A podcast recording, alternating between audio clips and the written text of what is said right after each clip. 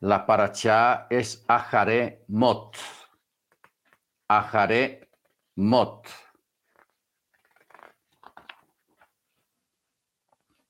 Ok.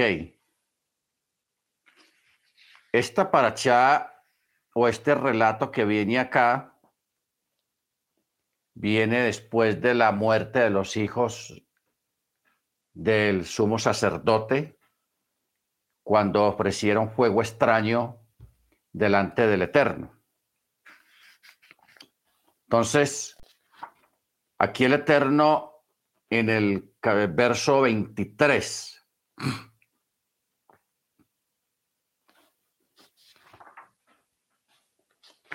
No, pero vamos primero poco más al principio,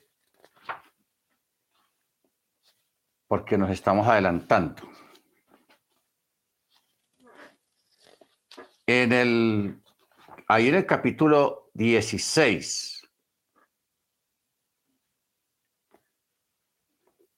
verso 13 en adelante, dice, con esto Aarón vendrá al santuario con un novillo de las reses en ofrenda de pecado y un carnero en ofrenda de ascensión. Se vestirá con una túnica sagrada de lino, pantaloncillos de lino, estarán frente sobre su carne. Se ceñirá con una faja de lino y se pondrá en la cabeza una cofia de lino con vestimenta de santidad y deberá lavar su carne en agua y vestirlas, o sea, el tevilá. Y de la asamblea de los hijos de Israel deberá tomar dos machos cabríos para ofrenda del pecado y un carnero para ofrenda de ascensión. Muy bien.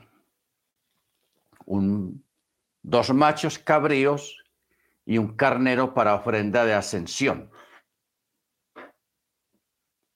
Eh, aquí el Eterno está mandando a Aarón para que se ponga su vestidura de sumo sacerdote. Por eso dice, se le llama vestimenta de santidad. Vestimentas de santidad.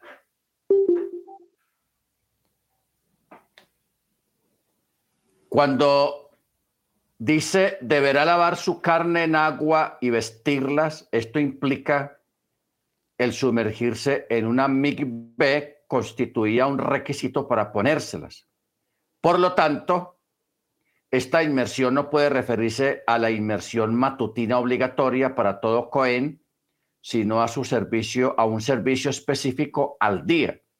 Además, el primer servicio en el templo era el ofrecimiento matutino de la, ofrenda, de la ofrenda de ascensión continua, puesto que esta ofrenda era un servicio exterior realizado con las ocho vestiduras completas del Coel Hagadol. El requisito de la inmersión aquí referido no se refiere a ese servicio, sino a un servicio extra o particular. ¿Por qué e, era un servicio extra? Bueno, vámonos primero con la parte de lo que es vestimenta de santidad. La vestimenta de santidad era una parte profética que apuntaba al Mesías. Por eso ustedes ven que Pablo, Pablo dice que vestíos de nuestro Adón Yeshua Hamachiach. Pero antes ya había dicho Pablo de que despojados del viejo hombre, que está vestido de maldad y de iniquidad. O sea, está vestido de sus obras malas, pero también está vestido en el sentido de que no guarda mandamiento, porque utiliza la palabra maldad. La palabra maldad quiere decir que no guarda la Torá. ¿Ok? Entonces, ¿qué ocurre?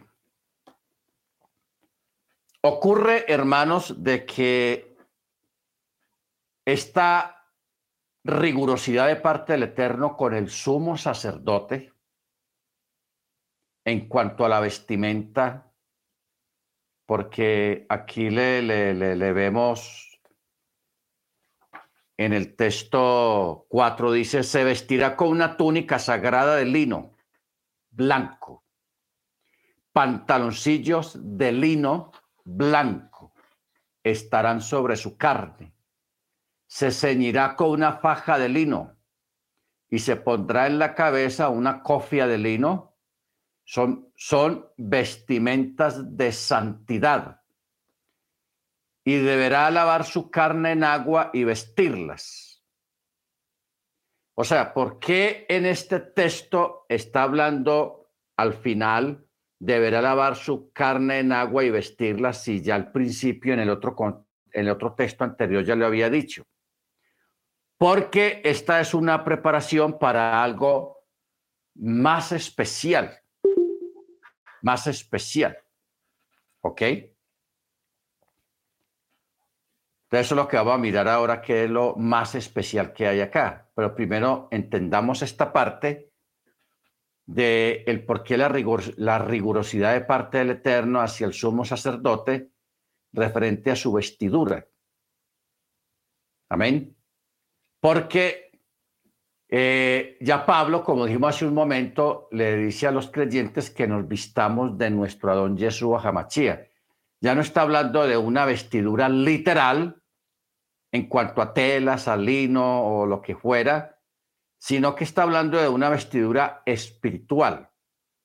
La forma en que un creyente se viste espiritualmente, como dice Pablo, vestido de nuestro Adón Yeshua Hamachía, es a través de la obediencia a la Torá y la fe en Yeshua que de esa forma nos cubrimos. Nos cubrimos de su gracia, de su bondad, a través del, primeramente del fruto del Espíritu. Ojo con esto. Primeramente, a través del fruto del Espíritu, porque dentro de la vida del creyente, de la relación del creyente con Yeshua, hay una, hay una etapa de crecimiento o de, o de desarrollo, porque primero es el fruto y luego son los dones. Hay personas, hay comunidades que ponen primero los dones y luego el, espíritu, el, el fruto del espíritu. Pero es al contrario. Primero es el fruto del Espíritu. Y usted sabe cuál es el fruto del Espíritu. Gozo, paz, paciencia, benignidad, longanimidad, templanza, fe, pureza y amor. Ese es el fruto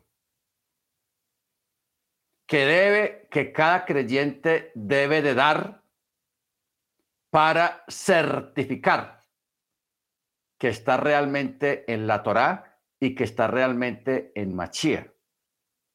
¿Por qué? Porque está dando el fruto de su que manifiesta su transformación, donde manifiesta su conversión, porque para nosotros manifestar nuestra conversión o nuestro cambio, no, no hay que salir a pregonarlo, ni está especificado en un tipo de ropa de ninguna manera. Porque hoy en día el vestirnos de nuestro Adón Yeshua Hamachia es a través del fruto del Espíritu. O sea, lo que emana de cada uno de nosotros a través de la paciencia, a través de la tolerancia, a, a través de la templanza, o sea, el control, a través de la obediencia a la Torá. Es que una persona se viste, pero mire que además de vestirse, la persona está exteriorizando, exteriorizando unas cualidades que no se aprenden en un salón de clase, que no se aprenden en una universidad, que no se aprenden en, ninguna parte, sino que son cosas que, se, que van llegando, que, se, que vamos viviendo a través de experimentar y de sentir la transformación que trae la Torá y que trae la fe en Yeshua sobre cada uno de nosotros. ¿Ok? Porque si tenemos un creyente, una persona que manifiesta ser creyente y es una persona irascible, rabiosa, una persona que no tiene paciencia, una persona que es intemperante, esa persona no está vestida de, la don Yeshua. ¿Por qué? Porque no está dando los frutos. Todo esto que estamos viendo acá sobre las vestiduras tan detallado del sumo sacerdote es un tipo, es un símbolo. ¿Ok? Es un símbolo de lo que nosotros debemos de ser hoy en día a través del Mesías y a través de la Torá. Amén. Entonces, de pronto para aquellos en aquel tiempo era muy fácil hacer inmersión, ponerse unos calzoncillos de, lino, una túnica de lino, una faja aquí eh, de, oro dorado, una, el, gorro ese, o sea, la, la cofia de lino, ah, y un montón de, adornos, pues eso se manda a hacer y, y la persona lo hace y se lo pone y obedece todos esos requerimientos. Pero vivirlo, porque eso era el vestido exterior. Pero hoy en día esos vestidos están escritos y están dirigidos a nuestra forma de vida, a nuestro carácter, a nuestra forma de ser. Que ah, e, es, más delicado esto, es más ah, más complicado porque esto no se manda a hacer a una, a una modista. Eh, esto no, no, es cuestión de tener el dinero para comprar las telas de lino blanco y de buena calidad. No, e, esto se trata de ser. Esto se trata de vivir. Esto se trata de, de, de, de lo que Pablo dijo. Sed imitadores de mí así como yo de Machía. ¿Ok? De saber hacer lo bueno de ser buenos. Porque el saber hacer lo bueno y el ser buenos, esa es la verdadera transformación que una persona que está en Torah y que está en Machía debe de reflejar en su vida. Eso es lo que hay que reflejar en la paciencia, ser pacientes, en la tolerancia, en, la, en el cariño, sea en los afectos, pero no los afectos a, quienes nos tratan bien, porque eso es muy fácil. Es muy fácil tener que usted tenga afecto hacia una persona que lo trata bien a usted, que la trata bien a usted. Usted dice, ah, yo siento afecto por fulano porque me trata bien. A veces no lo decimos así, sino porque es chévere, porque es una persona eh, muy amable. No. no a ver, siempre decimos eso pero realmente lo que ocultamos decir es porque me trata bien. Porque me trata bien. Pero en Torah se habla de tratar bien y de tener afecto hacia personas que a veces no nos tratan bien. O personas completamente desconocidas. ¿Ok? Luego el fruto, cuando el fruto ya está establecido en la persona, ya viene el don, los dones. O sea, el adorno sobre el fruto. ¿Ok? Los dones. El don de hablar en lengua, el don de interpretar de lengua, el don de milagros, operación de milagros, eh, sacar demonios, en fin, una gran cantidad de manifestaciones que emanan de aquella persona que ya tiene el fruto del Espíritu en su corazón. ¿Ok? Porque si una persona no da frutos, no tiene el fruto del Ruach, no tiene el fruto del Espíritu, esa persona todavía no ha llegado, no ha madurado, todavía no está en Torah, no está en Machía. Por eso dice el texto, si alguno está en Machía, nueva criatura es. Las cosas viejas pasaron, ahora todas son hechas nuevas. Amén. Bendito sea su nombre. Por eso nosotros, hermanos, tenemos que tener mucho cuidado, eh, porque a veces uno en la Torá, uno ve mucha gente que se ocupa mucho del ritual. No que sea malo el ritual, el ritual es bueno, el ritual es importante y forma parte de un todo.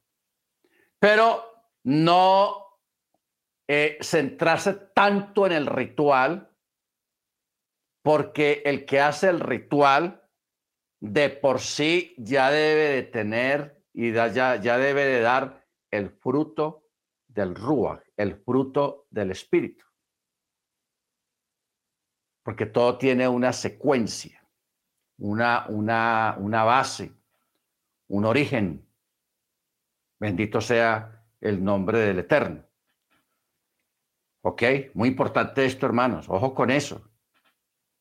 Porque yo pregunto, hagamos una pregunta. ¿Qué es más importante, el cuerpo o el vestido? El cuerpo. Amén. El vestido cubre el cuerpo pero el vestido va y viene. Usted cambia de ropa, cambia de vestido, porque ya la tela se va bajando, se va descolorando, va perdiendo tono, va perdiendo color, va, va perdiendo textura. Entonces usted dice, ah, esta camisa como que ya es hora de cambiarla, entonces usted va y compra una nueva. Pero usted nunca puede decir, ah, la, piel como que ya la tengo arrugadita, voy a comprarme una piel nueva. Ya el cuerpo, el esqueleto como que me está doliendo mucho, yo voy a, comprar un esqueleto nuevo. Ojalá pudiéramos hacer eso, pero no lo podemos hacer. Por eso es la pregunta, ¿qué es más importante, el cuerpo o, lo que cubre el cuerpo, el vestido? Y allá, eh, donde estaba, donde estaba allá en Bucaramanga, le llegué a plantear a los hermanos, ¿qué es más importante? la ofrenda o el altar donde se pone la ofrenda. ¿O quién santifica a quién? ¿La ofrenda santifica el altar o el altar santifica la ofrenda? La ofrenda, el altar santifica la ofrenda, porque la ofrenda va y viene, pero el altar siempre está ahí. En este caso el altar es la presencia del Eterno. ¿Ok? Y la presencia del Eterno no va y viene. Está ahí siempre. Amén. Si nosotros entendemos estos pequeños detalles, hermanos, eh, entenderemos muchas cosas más adelante en, lo que tiene que ver con el ritual, con el culto, con el por qué Yeshua le habló tan severamente a los fariseos, a los saduceos, a los escribas ¿ok? Porque él los vio que ellos estaban desviando por la parte del ritual, por la parte de la vestidura. Mucho detalle en la vestidura. Unos sí larguísimos, bonitos, larguísimos. Están obedeciendo mandamientos, pero mire que a la misma obediencia le están poniendo adornos. Le estaban poniendo adornos a la obediencia. ¿Para qué? Para tapar las deficiencias. ¿Ok? Para tapar las deficiencias en la persona. O sea, cuando una persona tiene un trauma,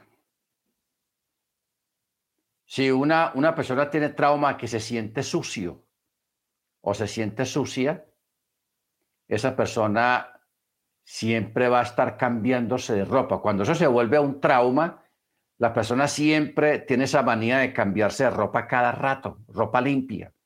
Tiene la manía de bañarse varias veces en el día, de estarse lavando las manos, de estar limpiando todo, esa manía.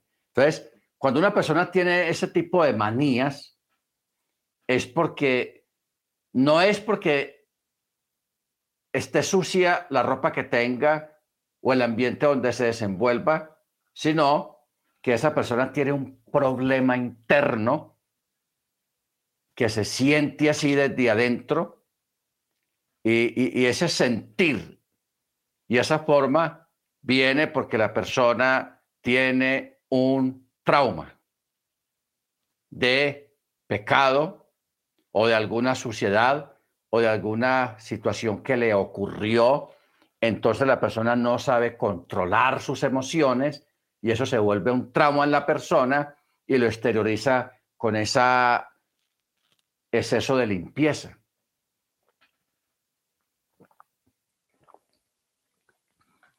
Porque hay una forma de tener todo limpio, normal. Pero cuando se convierte en algo compulsivo, algo exagerado, es porque hay un problema. ¿Ok? Entonces, cuando una persona, cuando una mujer, por ejemplo, se pinta demasiado la cara exageradamente, no es que la persona necesite pintarse exageradamente, no. La persona tiene un problema. Y el problema no es que el rostro tenga manchas o tenga alguna situación en la piel, no, no tiene nada absolutamente. Simplemente que la persona tiene un trauma, tiene un problema interno que trata de ocultarlo, que trata de taparlo a través del el excesivo maquillaje. Otros en el excesivo perfumes. Otros en el excesivo estarse cambiando de ropa, etcétera, etcétera. Entonces, cuando hay alguien, hermanos, que está exteriorizando excesivamente algo, esa persona tiene un problema. Tiene un problema. ¿Ok? Sea bueno, sea malo, pero hay un problema ahí. Parujachen. Entonces, es importante todo esto porque el Eterno nos está llevando a través de esta paracha a considerar realmente qué es lo más importante para nosotros. Un buen vestido o estar bien vestidos o tener un buen carácter. ¿Ok? Un buen carácter, la afabilidad, la amabilidad, la tolerancia, eh, la falta de esas malicias, la gente maliciosa o que responde con palabras de doble sentido, etcétera, etcétera. Entonces, eso es lo importante. Por eso Pablo dijo una palabra tan especial, vestíos de nuestro Adón Jesús Hamachía. O sea, vistámonos de Él, de su gracia, a través del fruto del Espíritu que emana de nosotros de una forma obligatoria. Amén. Baruch Muy bien.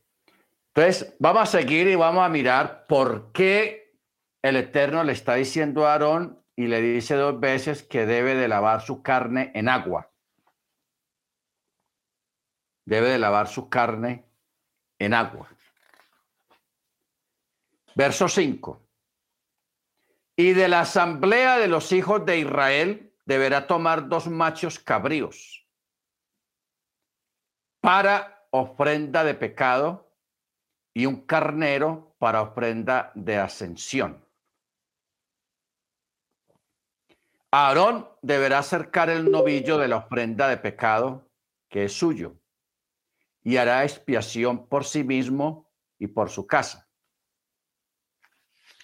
Y tomará dos machos cabríos, los dos machos cabríos, y los hará pararse delante del Eterno a la entrada de la tienda de la cita. Y Aarón pondrá lotes sobre los dos machos cabríos, una lote para el Eterno y otra lote para Azazel.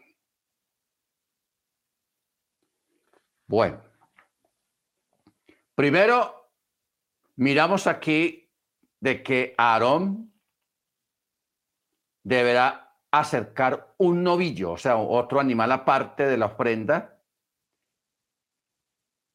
Y este novillo es de la ofrenda de pecado que es suyo, o sea, de él mismo. Y hará expiación por sí mismo y por su casa. O sea, Aarón, antes de hacer aquella ceremonia extra de, de, de para Yahweh, él primero tenía que limpiarse de todo pecado, de toda iniquidad, él y toda su casa. ¿Ok? O sea, cuando dice hará expiación por sí mismo, eh, tenía que, se está refiriendo a la puesta de sangre en el altar, que se habla debía de ser degollado por el pecado del mismo Aarón y que hubiera cometido algún miembro de su familia. Amén algún miembro de su familia. Entonces, primero tenía que orar por sí mismo.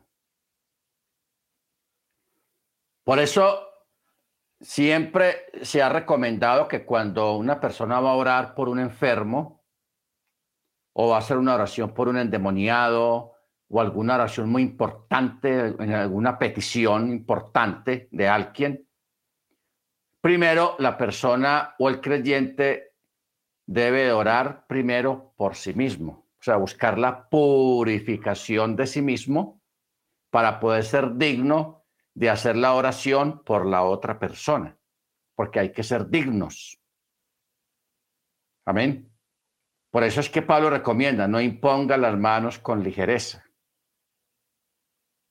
sino primero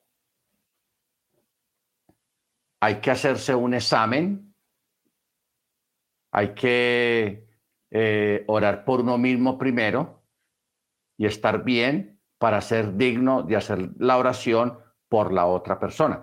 En este caso, aquí dice que deberá acercar el novillo de la ofrenda de pecado que es suyo y hará expiación por sí mismo y por su casa. Cuando ya haya hecho esta parte, entonces ya traerá los dos machos cabríos y los hará pararse delante del Eterno a la entrada de la tienda de la cita, con los dos animales ahí. Entonces dice, Aarón pondrá lotes sobre los dos machos cabríos. O sea, ¿qué es lotes? Colocaba un animal a su derecha y el otro animal a su izquierda. Luego metía las dos manos en una urna como de lotería, como de, juego, y sacaba una lote con la mano derecha y la otra con la izquierda.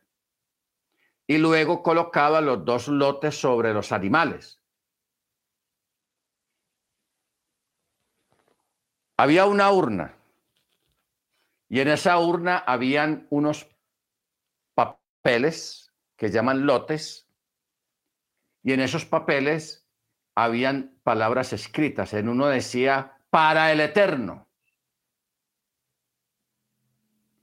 Lej Yahweh. Y en el otro decía, para Azazel. Entonces, eran varios papeles para el Eterno y varios papeles para Azazel, pero estaban revueltos allá abajo, en la urna. Entonces Aarón metía las dos manos sin mirar qué, iba, qué papel iba a tomar y sacaba. ¿Ok? Sacaba entonces, de acuerdo a lo que tenía en la mano, acuérdate que la mano derecha era para el Eterno y la mano izquierda para Azazel. Entonces, y ahí salían sus dos manos, donde decía para Azazel, entonces ya el animal que quedaba marcado como para Azazel era enviado al desierto, enviado a Azazel. ¿Qué significa Azazel? La palabra Azazel viene, tiene varias connotaciones.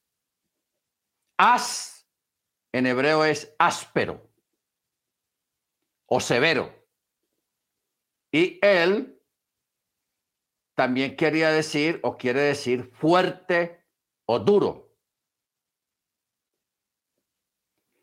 La aparición de la segunda sin en este vocablo no modifica nada el hecho de que se derive de as y él ya que en hebreo es usual que cuando un nombre se forma a partir de una o más raíces, a este nombre casi siempre se le añade una letra por razones estilísticas.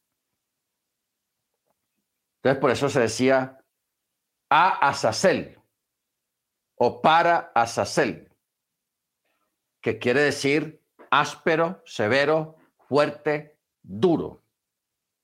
Pero también, cuando se miraba bien esta palabra Azazel, había, salía otra palabra que quería decir vertical o cortado. Cortado. ¿Por qué? Porque a este animal Azazel se le llevaba al desierto o se le llevaba a un acantilado. ¿Y qué es un acantilado? Un acantilado es una, una montaña o un pedazo de montaña que está como cortada hacia abajo, como una pared vertical y un vacío hacia abajo. O sea, este nombre Azazel de verdad que tiene unas, unos significados impresionantes que tienen realmente, que muestran realmente el, el tono y la severidad del Eterno hacia lo que conlleva o lo que significa este animal. ¿Ok? Entonces, por eso dice, y Aarón, verso 9, hará acercarse el macho cabrío cuyo lote fue para el Eterno y lo hará como ofrenda, lo, lo hará ofrenda de pecado. Y el macho cabrío cuyo lote fue para Azazel, lo hará pararse con vida delante del Eterno para hacer expiación sobre él y para enviarlo a Azazel hacia el desierto. ¿Ok? Hacia el desierto. Bendito sea su nombre. Ok.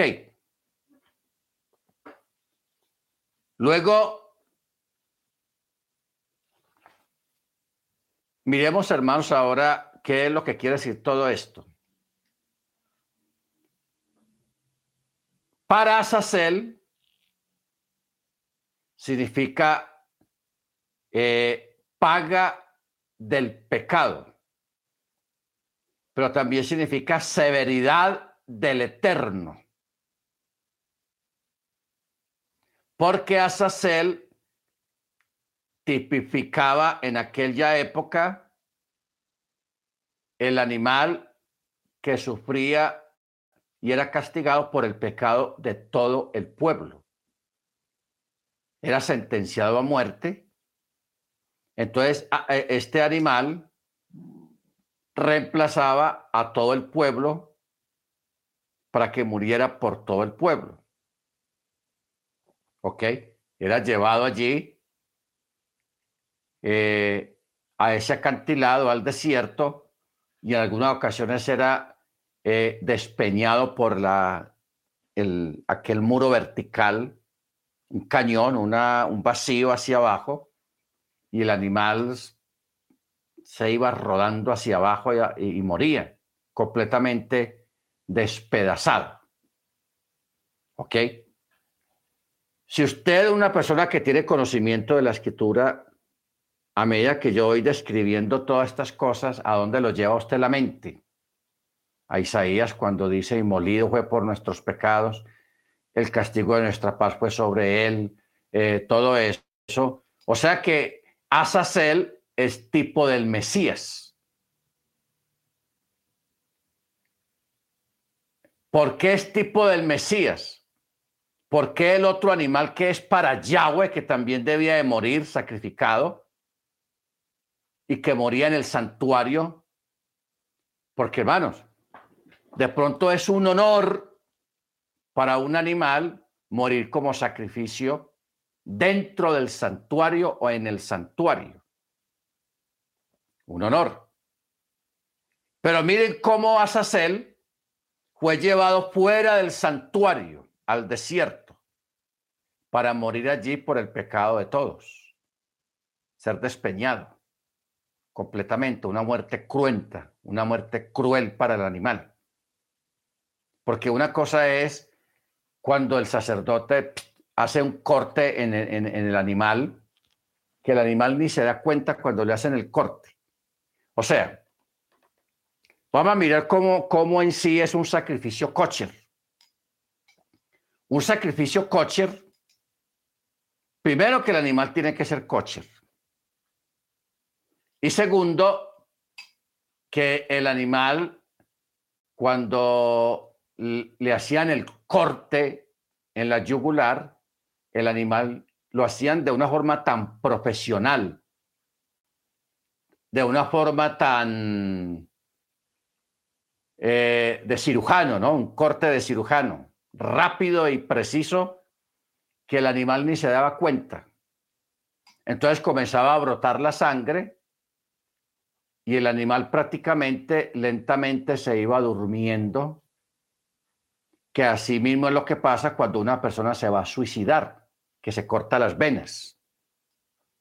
¿Qué hace una persona cuando le corta las venas? Se hace el corte en las venas, en las manos, se queda quieto, sentado y la persona se queda quieto y le va dando como un sopor, como un sueño, como un desvanecimiento y de ahí no despierta la persona se murió tranquilamente y, no, prácticamente no sintió nada, solamente el, corte aquí y ya.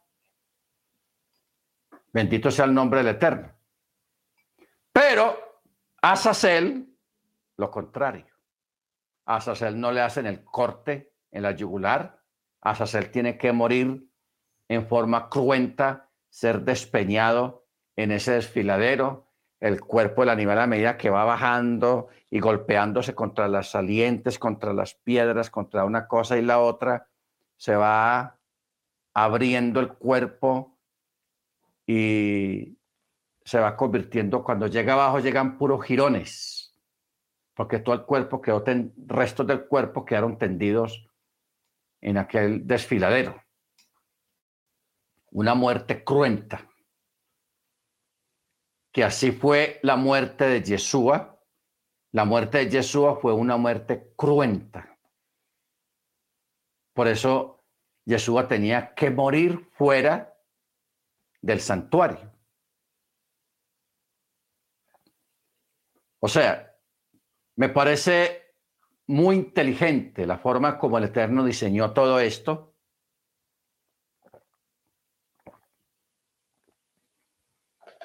Porque si vamos a hablar de un el mayor sacrificio que ha habido en este mundo fue el de Yeshua.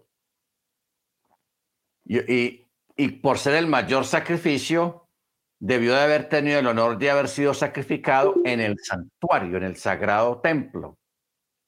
Normal.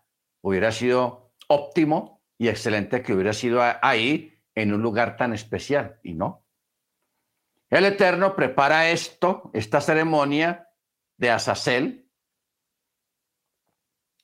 del animal que es escogido para ser enviado al desierto y ser lanzado por un despeñadero y morir de una manera cruenta, dura, Baruch Pero esto lo diseñó el Eterno de esa manera porque si Jesús hubiera muerto dentro del santuario, dentro del templo, eso no hubiera estado bien en el sentido de que todos nosotros sabemos que el Eterno, él prohibió y él prohíbe toda la vida el sacrificio de seres humanos.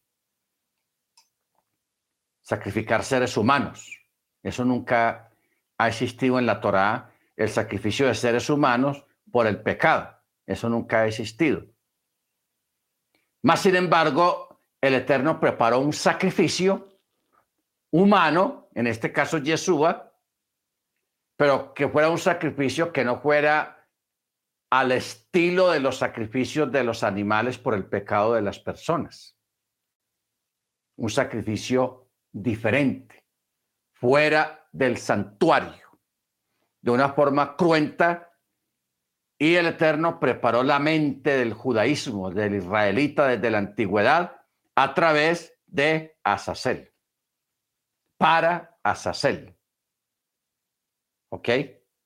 Bendito sea su nombre. Por eso dice, Azazel, este nombre designa una montaña severa y dura, un precipicio muy elevado, puesto que más adelante se declara que era Gazaraj, o sea, eres Gazaral, lo que significa tierra cortada. Eres Gazeraj, tierra cortada. ¿Ok? Que tierra cortada se debía a que a un lado de la montaña aparecía como cortado verticalmente, al igual que un precipicio o acantilado. Así que este nombre, a través de este nombre, Azazel, Rachi el comentarista medieval deriva dos ideas. Una, que se trataba de un terreno áspero y duro, pero que además tal terreno estaba cortado en forma de acantilado. Acantilado. Entonces, yo sé que en, algunas partes lo de Azazel y para el Eterno para muchos es todavía un misterio. ¿Qué significa eso de Azazel? ¿Pero por qué el animal es llevado al desierto? Todo esto se entiende, hermanos, es a través de examinar bien las palabras.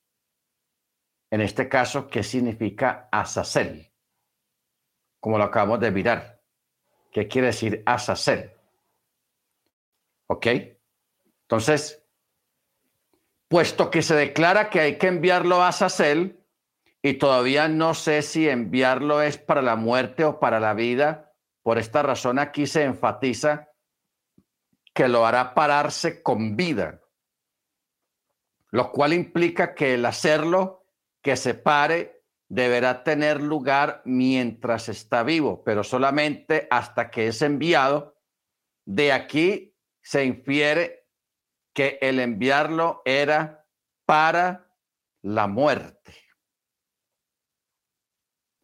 Entonces, el que era enviado para que muriera con respecto al animal enviado a Sacel, la Torah no especifica en ningún lugar que, que debería hacerse con él, sino solo que se lo envíe a Sacel.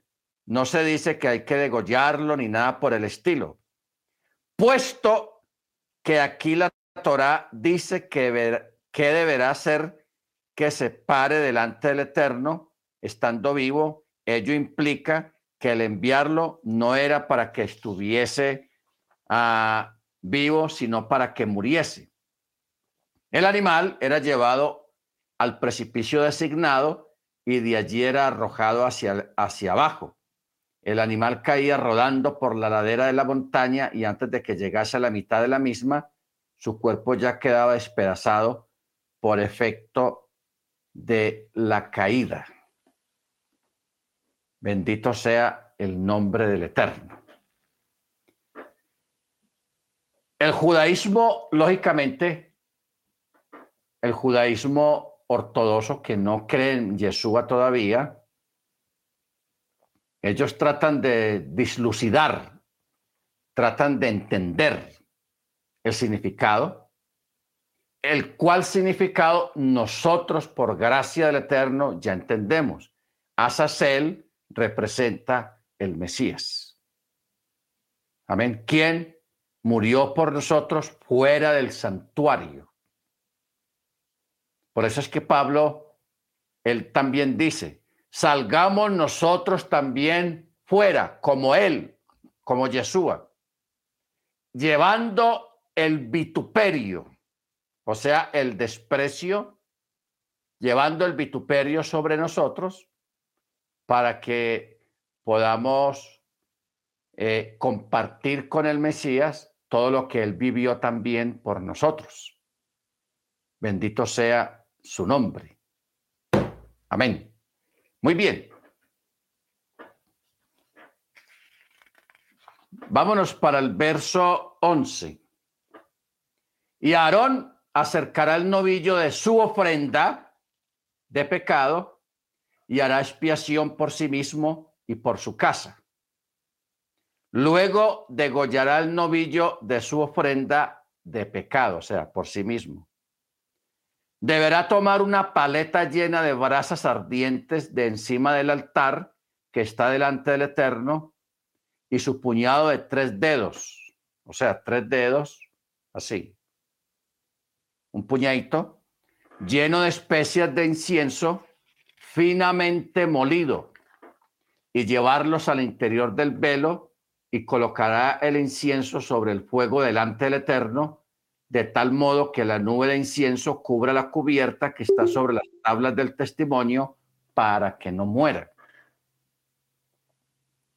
Entonces deberá tomar un poco de sangre del novillo y rociar con su dedo sobre la frente oriental de la cubierta y la frente de la cubierta rociará siete veces de la sangre de su dedo Degollará al macho cabrío de la ofrenda de ascensión del pueblo y llevará su sangre al interior del velo y con su sangre hará tal como hizo con la sangre del novillo y rociará sobre la cubierta y frente a la cubierta y así hará expiación por las impurezas de los hijos de Israel, por sus pecados intencionales de entre todos sus pecados, y asimismo hará para la tienda de la cita que reside con ellos en medio de sus impurezas.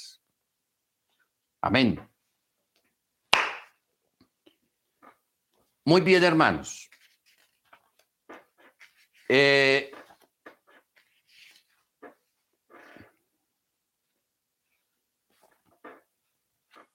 pasemos al verso 23 ¿Qué dice, y Aarón vendrá a la tienda de la cita y se quitará las vestimentas de lino con las que se vistió cuando entró al santuario y las dejará allí. Y lavará su carne en agua en un lugar sagrado, o sea, en la migbe. En la migbe que este lugar sagrado es un lugar consagrado con la misma santidad del atrio, del santuario. Dicho lugar estaba en el techo del sitio llamado aposento de la parvá. Aposento de la parvá.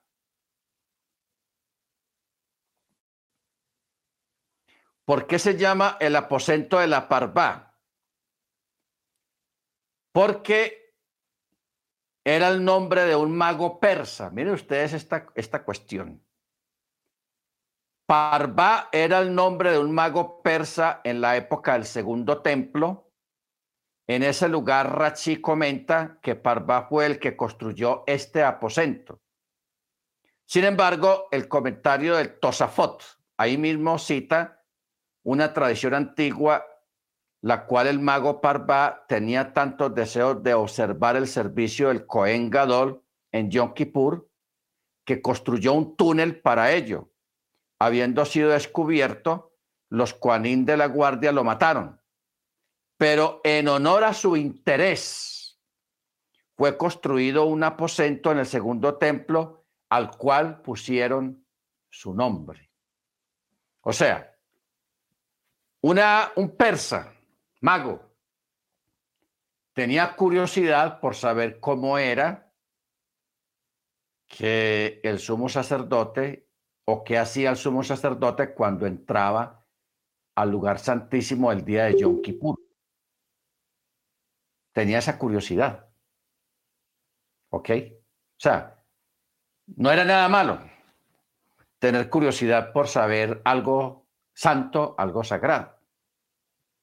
Pero los Koanim, los sacerdotes, lo descubrieron y él había construido un túnel. Mire usted la osadía de este hombre por la curiosidad que tenía. Construyó un túnel que ese túnel daba exactamente debajo del lugar santísimo del templo. Y él trató de, de hacer un agujero en el piso del área del lugar santísimo para él asomarse y mirar a ver qué era lo que hacía el sumo sacerdote en Yom Kippur cuando entraba al lugar santísimo. Esa es la curiosidad de él. A él lo descubrieron con el asunto del túnel y como había eh, ofendido la presencia del Eterno, entonces él lo, sentenciaron a muerte, lo mataron. Pero entonces intervino posiblemente el Eterno y dijo, bueno, si él tenía curiosidad, él estaba haciendo algo ilegal, que no podía hacer, porque ni un israelita podía hacerlo tampoco. Pero el Eterno, en honor a la curiosidad, o los sacerdotes, o el Sanedrín, en honor a la curiosidad de este persa, de este mago persa, ellos dijeron, no, pues pongámosle a este lugar donde el sumo sacerdote se lavaba, lo que dice el verso 24, lavará su carne en agua en un lugar sagrado. A ese lugar sagrado, en la época del segundo templo, le pusieron el nombre de Parvá. Claro, esto que estamos hablando de Parvá no fue en la época del primer templo, sino en la época del segundo templo, que ya se le tuvo un nombre.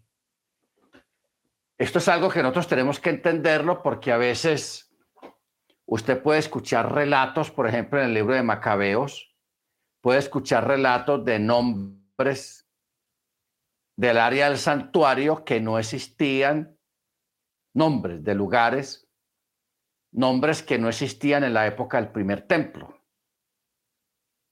¿Ok? Entonces cualquiera que no entienda esto puede decir, ah, pero entonces, ¿a quién le vamos a creer? ¿A, lo que dice aquí en Macabeos o a lo que dice aquí Mochi?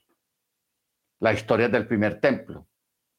O sea, cuando se destruyó el primer templo, hermanos, que eso fue una tragedia nacional, que fue para el exilio de Babilonia,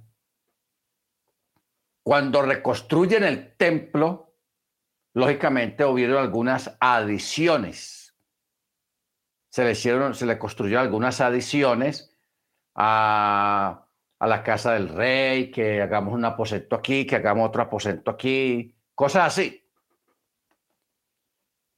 Pero luego, cuando se hace el segundo templo, recordemos que Herodes, que era era un comandante, un rey romano, y era, aparte de eso, le gustaba construir porque era ingeniero.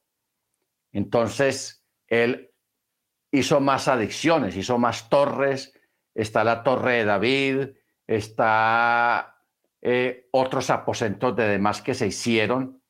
Por eso cuando Yeshua vino y él iba al templo, ese templo en que Yeshua estuvo personalmente no era el mismo templo en, cierto sentido al, primer templo que se construyó. Tenía algunas adiciones, más grande, más magnífico, más glorioso. ¿Ok? Entonces, por eso es muy importante tener en cuenta estos detalles para que no pensemos o no dejemos que alguien piense que la escritura se contradice de ninguna manera. Es como la, las la puerta de Nicanor, una puerta de bronce. ¿Por qué se llama de Nicanor? Porque esa, esa puerta la mandó a traer un hombre llamado Nicanor, que estaba en otro país muy lejos de, de Judea. Él la mandó construir desde por allá con puro bronce y la mandó por barco. La mandó por barco pero en el viaje en el Mediterráneo hubo una tormenta y para aligerar la carga o accidentalmente una de las puertas se cayó al mar. Y estamos hablando de una puerta de, de, de, 220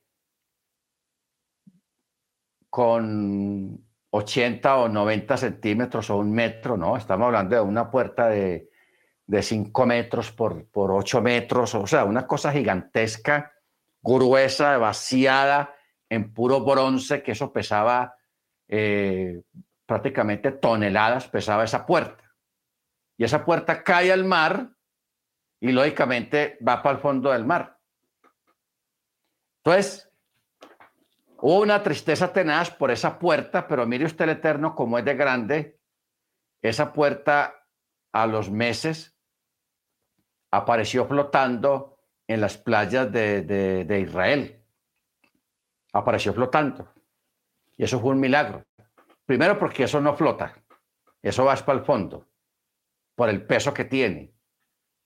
Y que haya hecho semejante viaje por el Mediterráneo, del lugar donde se hundió, hasta las costas de Judea, hay una mano del Eterno ahí metida. El Eterno puso su mano. Entonces, por eso en la época del Mesías había unas puertas que se llamaban las puertas de Nicanor. Y así quedaron. Y esa puerta todavía existe. Si usted alguna vez va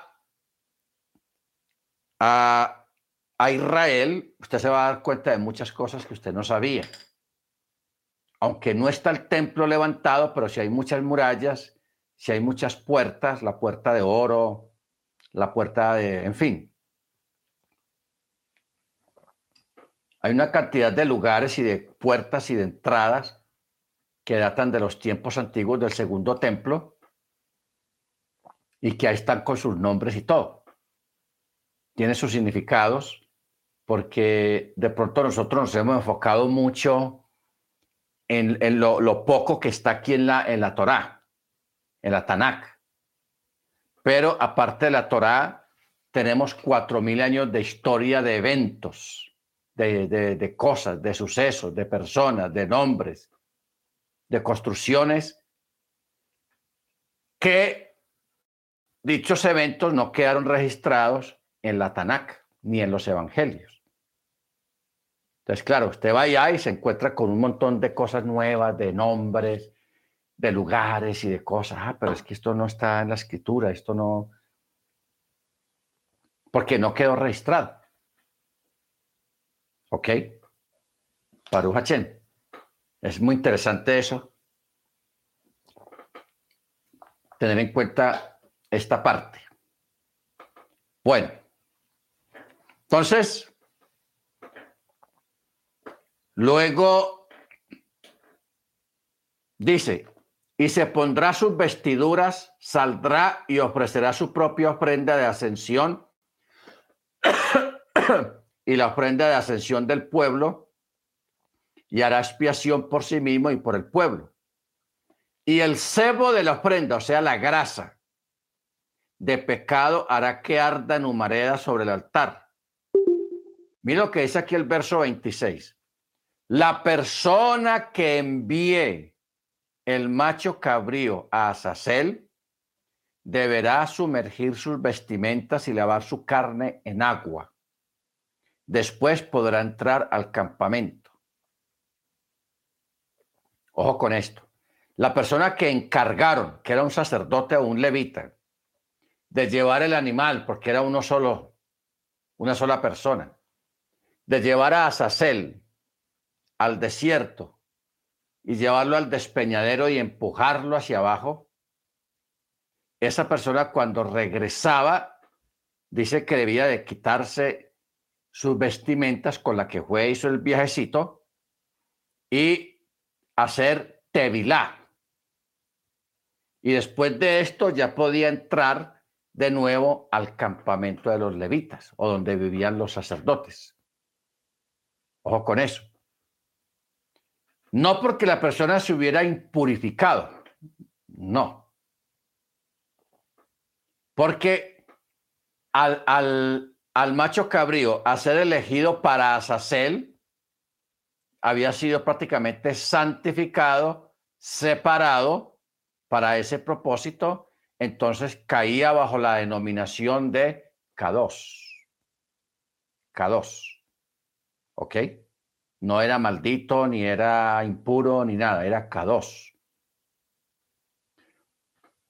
Pero las personas que participaban en todo esta, eh, en todo este tipo de sacrificio o ceremonia, eran personas que por haber participado de esa ceremonia eran altamente kadochim, o sea, eran altamente santos. Y para que ellos no fueran y se metieran al campamento de nuevo y santificaran a otras personas a través de su alta santidad por lo que hicieron, entonces el Eterno nos mandaba que hicieran tevilá, que se quitaran esas vestiduras, se pusieran otra ropa diferente Amén. Para que quedaran en un estado regular de santidad. A uno le extraña esto porque uno quisiera, hay personas que quisieran tener tal grado de santidad que si los tocaba un enfermo quedara sano, si la sombra de un enfermo caía sobre de ellos, caía sobre un enfermo quedara sano, y, que fueran santificados todos los que lo tocaran o estuvieran cerca de ellos, hombre, eso sería espectacular. Pero ¿cuál es el problema? De que hay muchas personas que no pueden ser santificados porque no están listos. Otros porque no son dignos. Ojo con eso. Aquí el asunto no es sanar gente a diestra y siniestra, ni, ni, ni santificar gente a diestra y siniestra, sino a quien lo merece, sino a quien sea digno de ser santificado. Porque hay personas, hermano, allá afuera que no desean ser santificados. no desean ser santificados. No le importa, no tiene ningún interés. Entonces, si una persona no tiene ningún interés, ¿Para qué santificar a una persona que no, no, le importa ni, ni está interesado en el asunto? Ni le va ni le viene. Entonces, no lo merece. La santificación, la redención, la restauración, el tikkun olam, viene es sobre aquellas personas que realmente lo anhelen, lo deseen y lo merezcan. No sobre cualquiera. ¿ok? No sobre cualquiera. Porque el Eterno, una cosa es que el Eterno haya llover sobre buenos y malos, eso es misericordia pura. Una cosa es que Él haga salir el sol sobre buenos y malos, eso es misericordia pura. Pero cuando hablamos de santificación, de purificación a través de un sacrificio, ya es diferente. La persona lo tiene que desear, lo tiene que buscar, lo tiene que anhelar y lo tiene que merecer. Amén. Porque esto aquí no es un club de, regalados. Tenga, lleve, vaya, tome, coja, agarre. No, así no funciona el plan de la salvación, ni así funciona el plan de la santificación. No, para eso hay que ser escogido, llamado, preparado, purificado, santificado. Hay que pasar por un proceso largo para poder entrar o para poder ser merecedor de la gracia y de la misericordia del Eterno. Amén. Pero tiene que haber un proceso. Amén. Un proceso. Verso 27. El novillo de ofrenda de pecado y el macho cabrío de ofrenda de pecado, cuya sangre ha sido traída para hacer expiación en el santuario, al quien los sacará fuera del campamento y los quemarán al fuego, sus pieles, sus carnes y sus desechos. Y aquí vuelve y repite, la persona que los queme deberá sumergir sus vestimentas y lavar su carne en agua y después podrá entrar de nuevo al campamento. Amén.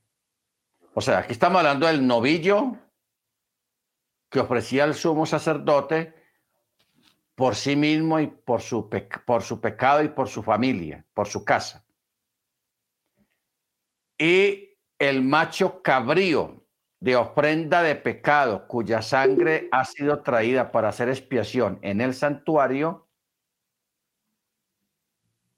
mire que el otro animal para Yahweh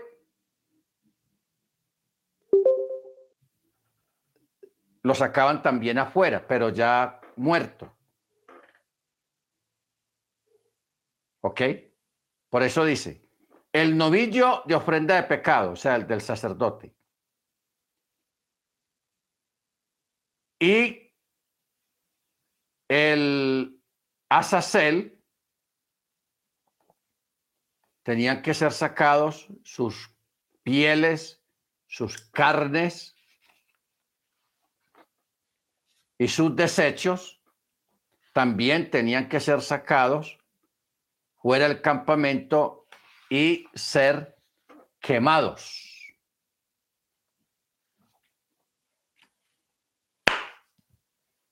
¿Qué les dice esto de quemados? ¿Ah? Hay una pista, ¿cierto? Aquí se está refiriendo a que aquí tenemos dos sacrificios Uno que trae salvación, entrar al reino, pero hay otro que es un sacrificio por muchas personas que nunca aceptaron al Mesías. La gracia estuvo destinada hacia ellos también. La puerta estuvo abierta para ellos, pero no entraron. No entraron. Ojo con eso, no entraron. A pesar de que el sacrificio también era por ellos y para ellos. Pero como no quisieron obedecer a la verdad, como dice Pablo, entonces, ¿qué pasa? Sacará fuera el campamento y quemarán al fuego sus pieles, sus carnes y sus desechos. Acuérdate que en Apocalipsis capítulo 21 habla, y el que no se halló escrito en el libro de la vida fue lanzado, ¿a dónde? Al horno de fuego, y allí será el, el llanto y el crujir de dientes.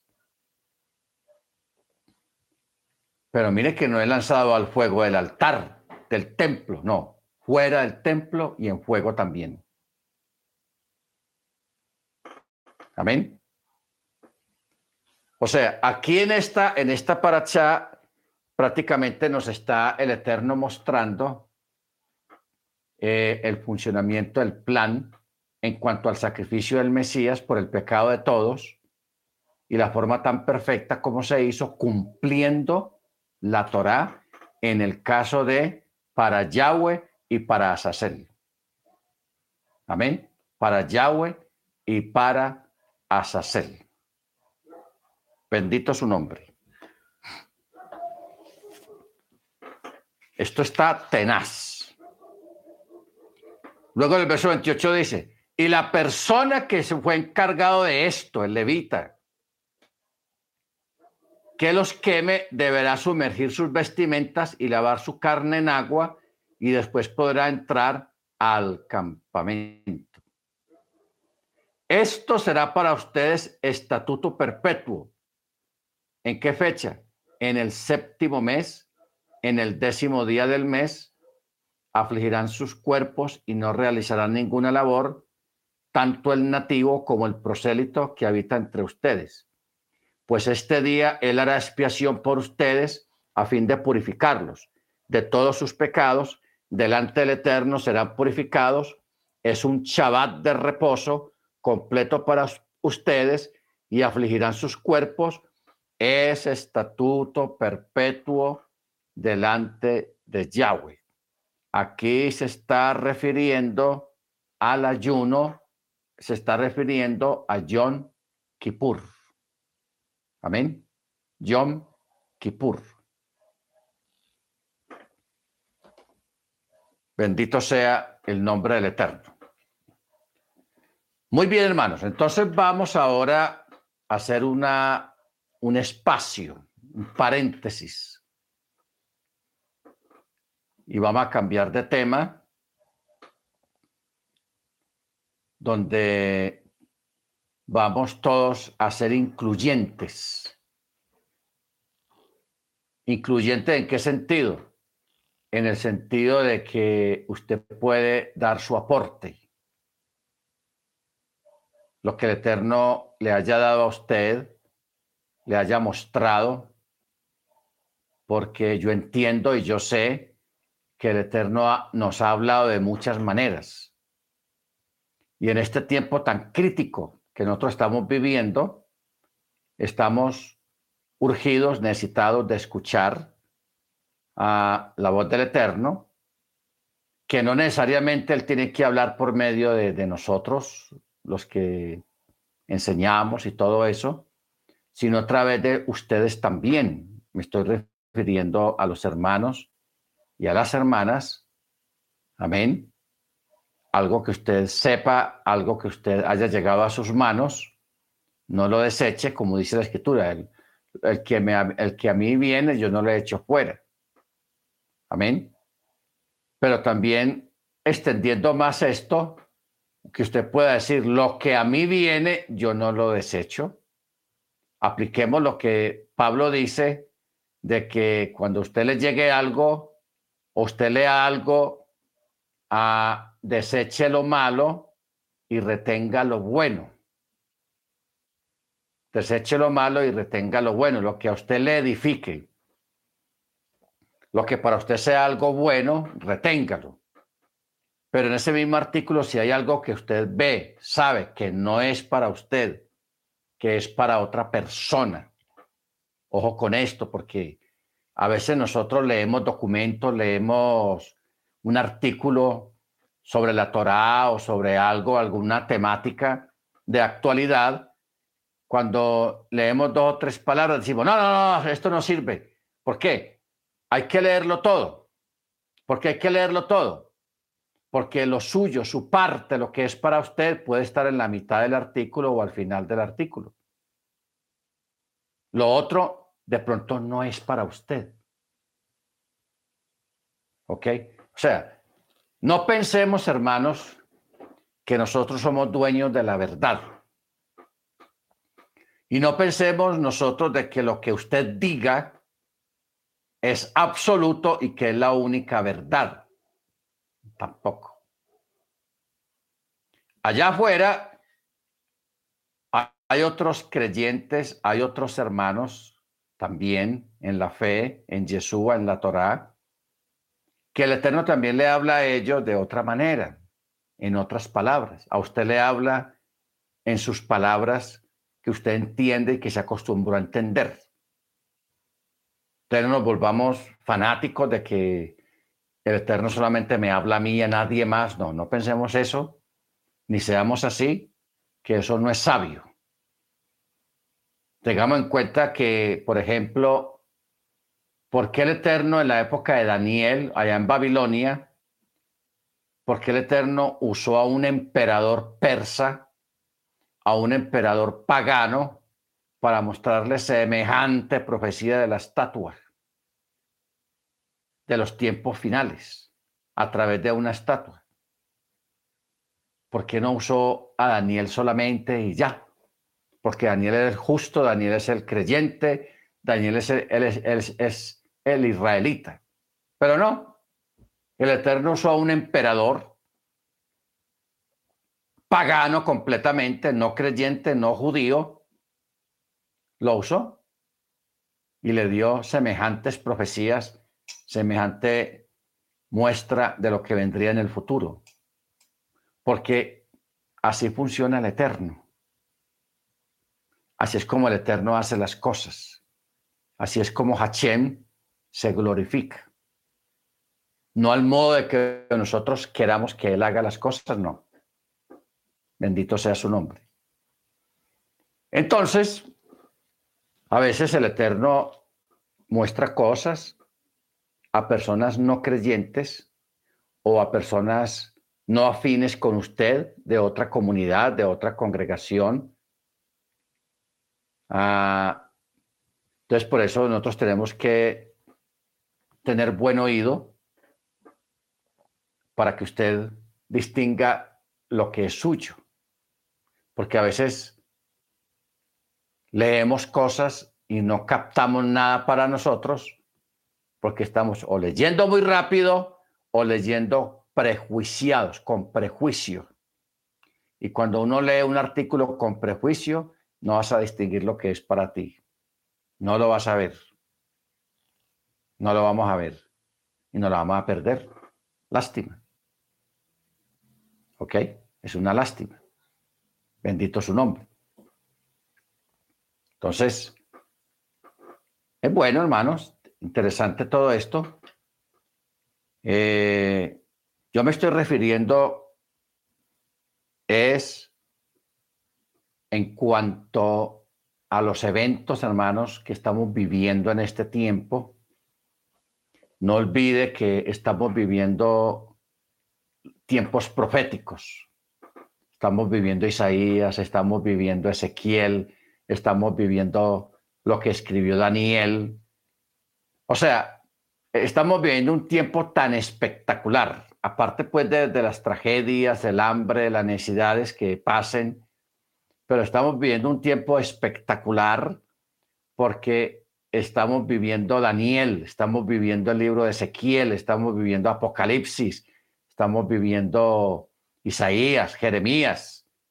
Todo eso lo estamos viendo con nuestros ojos, simplemente que en, este tiempo lo estamos viviendo y lo estamos viendo en otras palabras, en otras expresiones, pero si nosotros somos sabios, vamos a, a entender de qué está hablando el Eterno y de qué no está hablando el Eterno a través de lo que está, de los eventos que están ocurriendo en este tiempo.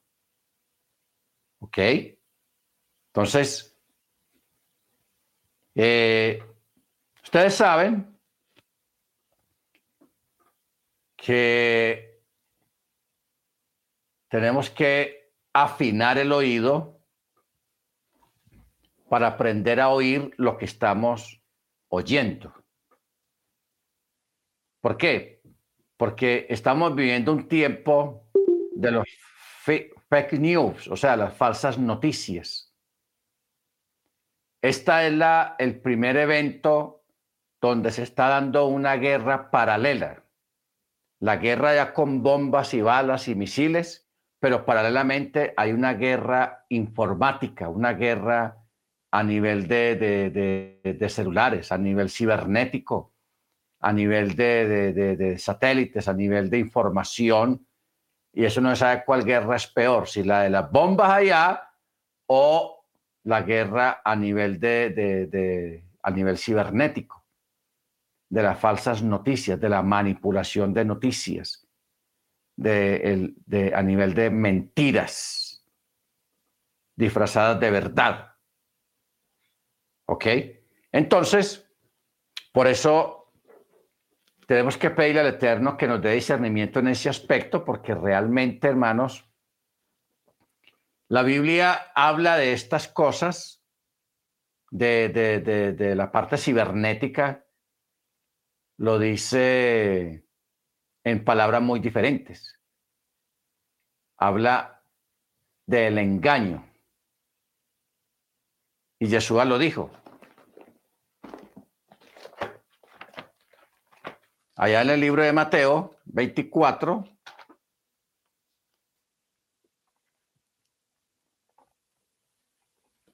dice, en Mateo 24, 11. Serán levantados muchos falsos profetas y engañarán a muchos. Y en el verso 4 dice, y Jesús respondió y les dijo, miren que nadie los engañe. ¿Ok? O sea, habla del engaño Verso 24 también dice, porque se levantarán falsos mesías, falsos profetas, mostrarán grandes señales y prodigios hasta el punto de engañar, si fuere posible, a los escogidos. Si alguno dice, mira, está por ahí en el desierto, no salgan. Mira, están las recámaras, no crean. No crean. ¿Ok? No crean. Entonces, estamos en el tiempo de la iniquidad, estamos en el tiempo del engaño, estamos en el tiempo del error, de los errores. Entonces, si nosotros somos conscientes, eh, a ver, Colosenses 2, vamos a mirar este, esta cita.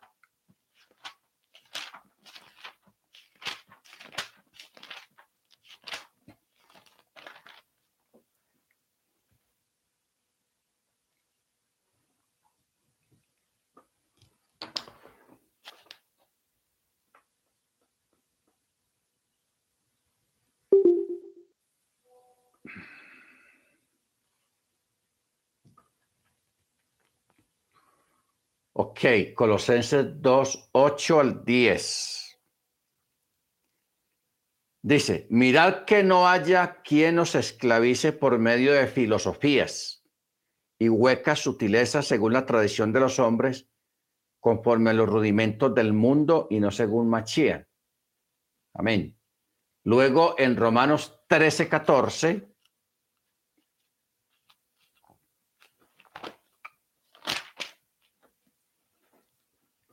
Dice, vestidos del, del Señor Adón Yeshua Hamachías y no proveáis para satisfacer los malos deseos de la carne. Amén. Muy bien. Entonces, es importante tener en cuenta esto, por eso yo quisiera escuchar a los hermanos algún aporte que quieran dar a acerca de lo que estamos, el mundo está viviendo, a mí me truenan en la cabeza muchas cosas, muchos dichos rabínicos. Eh, cuando habla de la carestía, cuando habla de no toques el, pan, o sea, el trigo, no toques el trigo, ni el vino, todas esas cosas, son símbolos, son simbologías que no están hablando literalmente tanto del trigo ni del vino, sino que están dándonos a entender otra cosa diferente. ¿Ok? Que puede ser de los costos de la carestía, de, de la inflación y todos esos asuntos. Porque hay gente que está diciendo que la inflación lo produjo la guerra. Esta guerra no. Antes de la guerra ya existía la inflación. En unos países más desarrollados que otros, por ejemplo en Estados Unidos la inflación viene desde hace unos dos o tres años. Simplemente que se agudizó con la guerra. En Venezuela también había una inflación. Aquí en Colombia ya había una inflación antes de la guerra. Simplemente que se se puso peor, se agudizó con el asunto de la guerra. Porque eh, están pasando cosas muy inusuales con este asunto. El por qué están obligando a tantos países a sancionarlos si ayudan a Rusia. Y le están advirtiendo a todo el mundo, el país que ayude a Rusia, eh, lo sancionamos lo bloqueamos.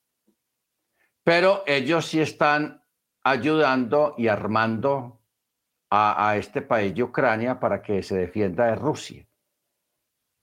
Pero prohíben a otro país que ayude a Rusia en lo que sea. Bueno, ahora, no que yo sea pro-ruso o pro-Ucrania, no, de ninguna manera, sino que estamos exponiendo lo que está ocurriendo para que a través de lo que está ocurriendo nosotros saquemos conclusiones, porque hay muchas cosas anormales que están pasando en, estos eventos. ¿Ok? En estos eventos. Por eso yo quisiera escuchar, por ejemplo, al hermano Maicon. Hermano Maicon. acerca de todo esto. ¿Usted qué tiene para decirnos? Yo sé que usted tiene algo para decirnos, bien pueda, dígalo, edifíquenos y traiga luz. Eh, es cierto lo que dijo de la inflación. En Colombia, el año pasado, eh, la cifra era más o menos 10%. ¿Te acuerdas que aumentaron el, salario mínimo por esa cantidad?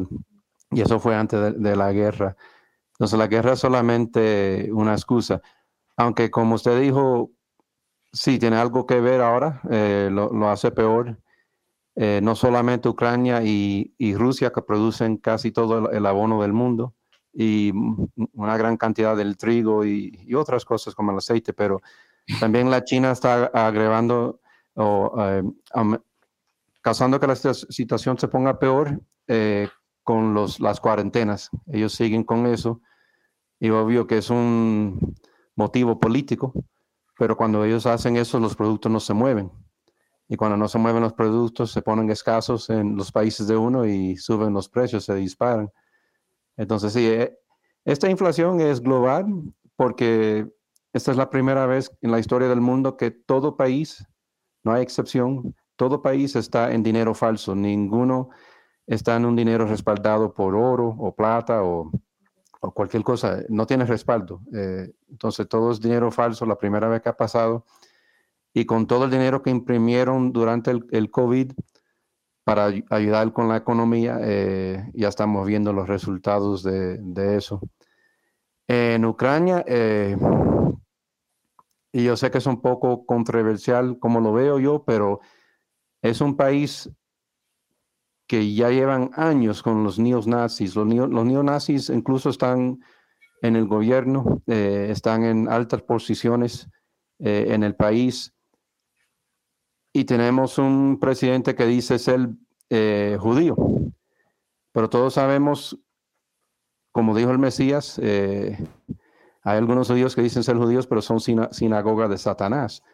Este man, si lo analizamos, Zelensky es un apellido polaco. Entonces, semético no es. Y Ashkenazi nunca va a ser semético. Es un blanco, es un edomita. Es hijo de, de Esaú o descendencia de Esaú si fuera un judío verdadero, primero no, no, no, no dejaría que tendrían eh, neonazis en, el sistema político. Lo votaría, ¿entiendes? Lo sacaría de ahí y del país y, le diera castigo a esa gente, pero no lo está haciendo. Entonces, él fue instalado ahí por los Estados Unidos porque él es, parte del eje elitista nuevo, el nuevo orden mundial. Él sí se mueve en esas fuentes él es parte de eso. El, hermano no es, para mí no es nada bueno. Uh, Putin yo sé que no es nadie bueno también, pero si uno se pone a, analizar Putin, eh, incluso tiene más moral que ese man. Mira, es ilegal ser gay en Rusia. Eh, y el man eh, practica lo que se llama, va a la iglesia ortodoxa de Rusia. Y es un hombre que dice de ser de fe y, se ve por sus acciones que sí hace sus cosas correctamente como es. Él lleva 30 años, o bueno, no 30 años, perdón, él lleva muchos años advirtiendo a, los Estados Unidos que no se meta con él, que para de entrar a los países que rodea a Madre Rusia eh, en, las eh, Naciones Unidas. Y ellos no le prestan atención y cada vez que entra a un país le montan eh, equipaje, misiles americanos, europeos y lo apuntan a Rusia. Entonces, a Rusia. Entonces, sí, le han venido buscando pleito hace mucho tiempo. Incluso usted sabe que hay partes de, Ucrania que son loyalistas, son eh, son separados, son gente que, son más leales a Rusia que a Ucrania, hablan ruso y todo. Y él firmó, Putin firmó un pacto con Ucrania hace tiempo que los deje quietos, que no moleste a esa gente. Y ellos llevan años Ucrania abusando a esa gente y Putin por fin se cansó, se cansó y entró. Entonces, sí, ese es mi punto de vista. Yo sé que hay mucha gente que me van a decir que, es, que no es así, pero por lo que he visto yo, así es. Es un poco complicado la situación, y, pero ese es mi aporte, pastor. Gracias, hermano Maicon. O sea, hermano Maicon dijo algo muy interesante que es bueno recalcarlo. viene mucha escasez de comida, no porque no haya comida, ahora hay mucha reserva guardada todavía, pero a unos meses se va a agudizar la escasez. ¿Por qué? Porque los países que producían semillas, insumos, prácticamente casi para todo el mundo, todas esas semillas, esos insumos, salían de Ucrania y salían de Rusia. Ahora, mire usted cómo está, cómo está o va a estar la situación. Le cierran las puertas a Rusia y a, bueno, a Rusia para que no exporte ni nadie le compre los insumos, ni las semillas, ni nada de esas cosas a ellos. Y Ucrania, por causa de la guerra, pues lo que no está destruido allá eh, se va a demorar mucho para que salgan a exportar por causa de la guerra. Entonces, todas eh, eh, estas grandes potencias terrenales lo que buscan es crear una crisis mundial, una crisis global. ¿Para qué o por qué? Primero, para tapar un hueco con otro más, están tapando un hueco para, con otro más grande. ¿Ok? Están tapando un hueco con otro hueco. Y también en el sentido de que a causa de, tantos problemas que hay en cada país, eh, están buscando enriquecerse más a costa y a punta de pura usura. ¿Ok? O sea, e, eso es como, como e, el estilo mafioso. No le compres a aquel y solamente cómprame a mí.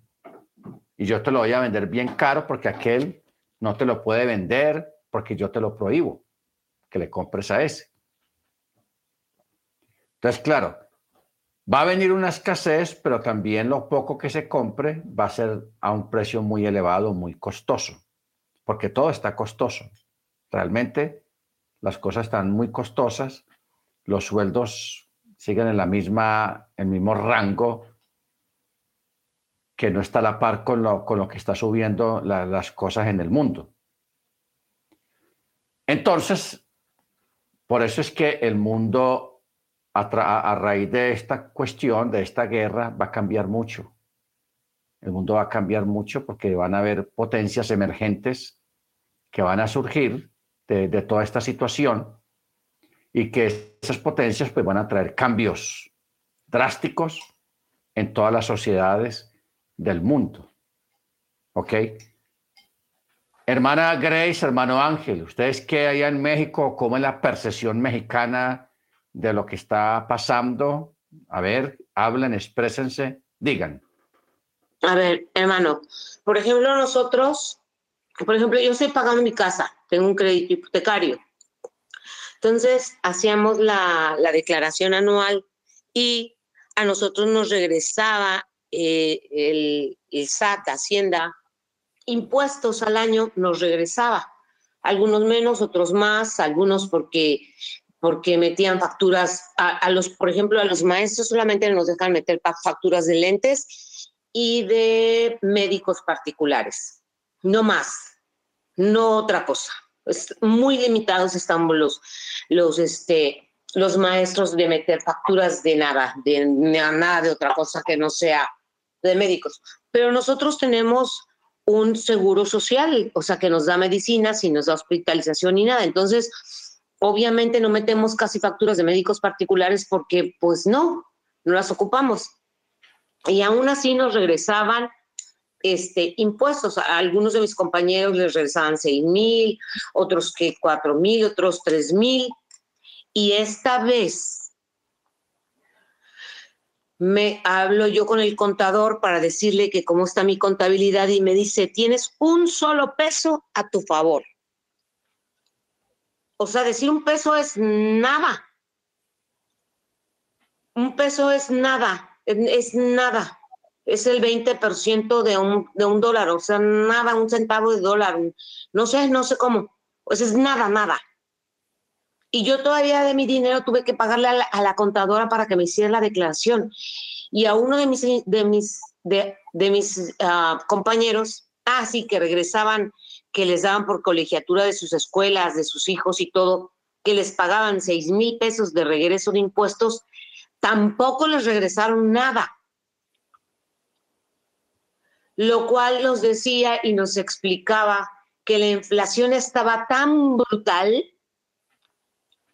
que no nos iban a regresar nada. Al contrario, algunos iban a pagar. Entonces, ahí cayeron en cuenta mis compañeros de la inflación tan tremenda que, que había. Muchos, pues por ignorancia, otros, bueno, estamos aquí en la clase y nos hace el favor el hermano Michael, el hermano usted, que por años nos han estado hablando acerca de la inflación, el costo de las cosas, la compra de metales, que ya no había, que todo iba a escasear. Nosotros ya estamos advertidos. Pero la gente que no sabía apenas, apenas se enteró hace 15 días que había inflación.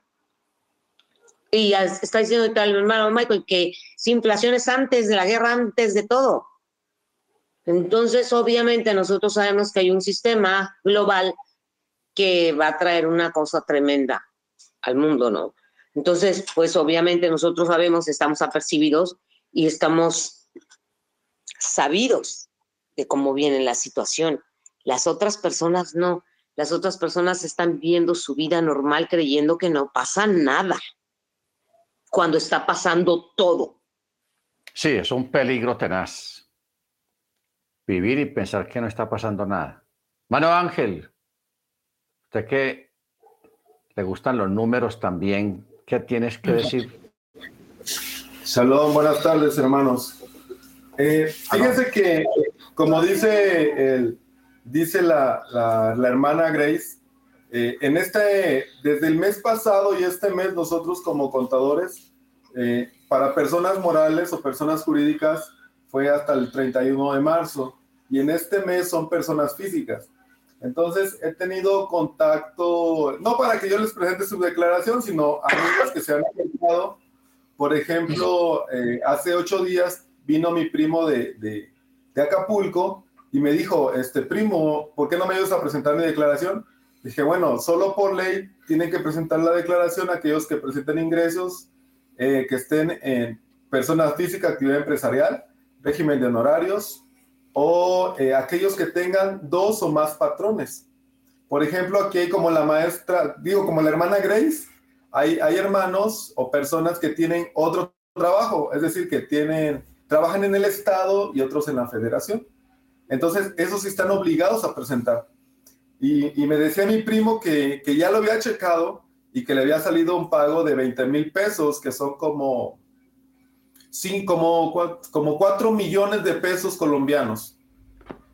E, entonces ahí no importa lo que usted esté ganando, sino que si cumple con los dos empleos, tiene que pagar y más o menos eh, eh RAP son de 20 mil pesos para arriba. Me estaba comentando la hermana Miriam, que está aquí conmigo, este, de aquí de, de, la Keila, que también le, salió otra eh, eh, amiga que, va a pagar 8 millones de, pesos colombianos o 40 mil pesos de pesos mexicanos. Y entonces sí, en la, en la gran mayoría ahorita de, los empleados, de los, de los trabajadores de, gobierno, todos les está eh, saliendo a, a, cargo, ¿eh? Me, me, sorprende que la hermana Grace realmente, bueno, le ayudó mucho el pago que está haciendo ahí con, con, con su crédito hipotecario, pero los que no tienen créditos hipotecarios, todos están contribuyendo. Y, y es tenaz porque eh, antes de que empezara esta pandemia, rap, el país, eh, yo me empecé a quejar ahí con, mis maestros porque ya venía dándose la recesión. Entonces, desde antes que estuviera aquí, eh, este, pues el presidente AMLO, ya se empezaba a sentir la recesión y entonces ha sido consecuencia de todo esto que ha estado pasando. Entonces, pues sería mi aportación, que sí ya se empieza, y ahorita ya se empieza a sentir más, porque como el gobierno ya no tiene otra fuente de ingreso, tiene que estar entonces, eh, pues agarrando de, de, todos sus empleados, de toda su infraestructura, de, de gobierno que tiene, y más a nosotros como trabajadores independientes. Yo soy un trabajador independiente, yo, yo tributo por régimen de, de honorarios. Eh, llegando el día de cobro, ahí está encima, ¿eh? y, somos millones de, que estamos tributando. Entonces, este, pero me sorprende que ahora sí la autoridad esté muy tenaz con nosotros. O sea, si, si no paga uno ese día, al otro día ya tienes el correo de que no pagaste o que no has presentado tu declaración. Entonces viene muy, muy fuerte, para como, un, como si fuera una cacería contra todos. Sí. Eh, mire ustedes cómo, sí hermano, gracias hermano Ángel, cómo se planeó todo esto, porque esto no es ahora. Primero vino la, pandemia. Todos los gobiernos alegremente se dispusieron a, vacunar la, la población supuestamente gratis. La gente solamente iba, ponga el hombro y ¡pum! ponga la vacuna. Pero esas vacunas tienen un costo que supuestamente lo asume cada gobierno. Eh, cada vacuna cuesta como 17, 18, dependiendo de la marca. Cuesta más o menos 13, 15 o 20 dólares por vacuna. Entonces, imaginen ustedes la cantidad de millonadas que cada gobierno tuvo que poner para comprar millones y millones de vacunas. Entonces, Mire que aquí en Colombia al menos y en México tampoco, ni en Estados Unidos, el gobierno le ha dicho a la población, nos gastamos en la, en la cuestión del COVID, nos gastamos tanto en vacunas. los gobiernos no han dicho nada de eso. Pero saben que eso creó un vacío fiscal, un hueco económico en cada país. Y, y ahora hay que recuperar ese dinero y ese dinero se lo van a sacar a la población. Si uno pone a mirar los, la, noticia en cada país, en Centroamérica, Sudamérica, Norteamérica y algunos países europeos, los gobiernos todos están planeando lo mismo, sacar la plata de los pensionados para cubrir ese, ese vacío fiscal económico. O sea que los pensionados que se van a pensionar dentro de tres años o cuatro años, cinco años, no van a tener nada de pensión. Igualmente, los que están ahora pensionados o que están recibiendo ya la pensión, en vez de aumentar la pensión, antes le están hablando de, ponerlo en unos fondos mutuos. O sea, el gobierno está inventando que un fondo aquí, que un fondo allá, que ahí le rinde la pensión.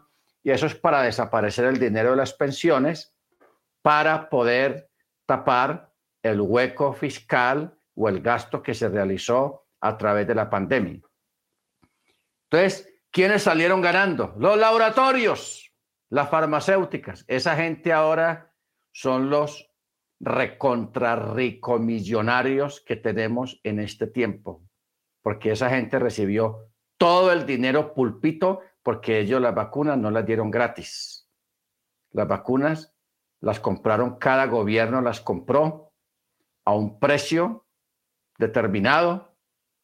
Y aquí estuvieron también los revendedores, los que hicieron negocio a través de la, de la muerte y a través de todo lo que ha pasado con las cuarentenas.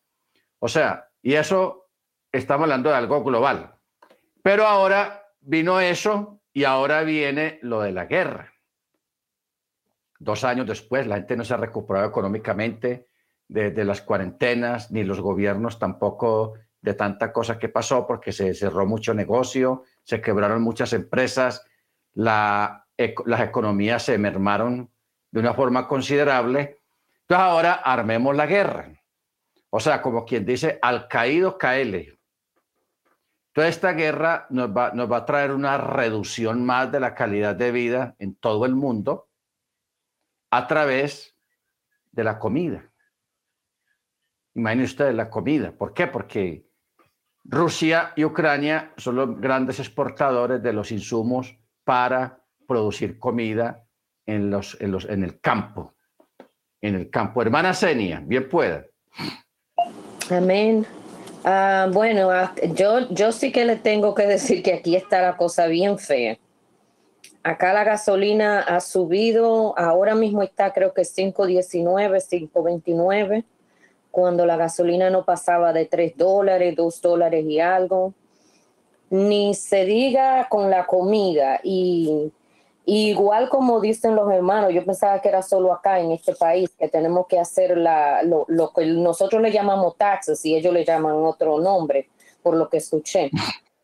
So, acá tenemos la misma situación.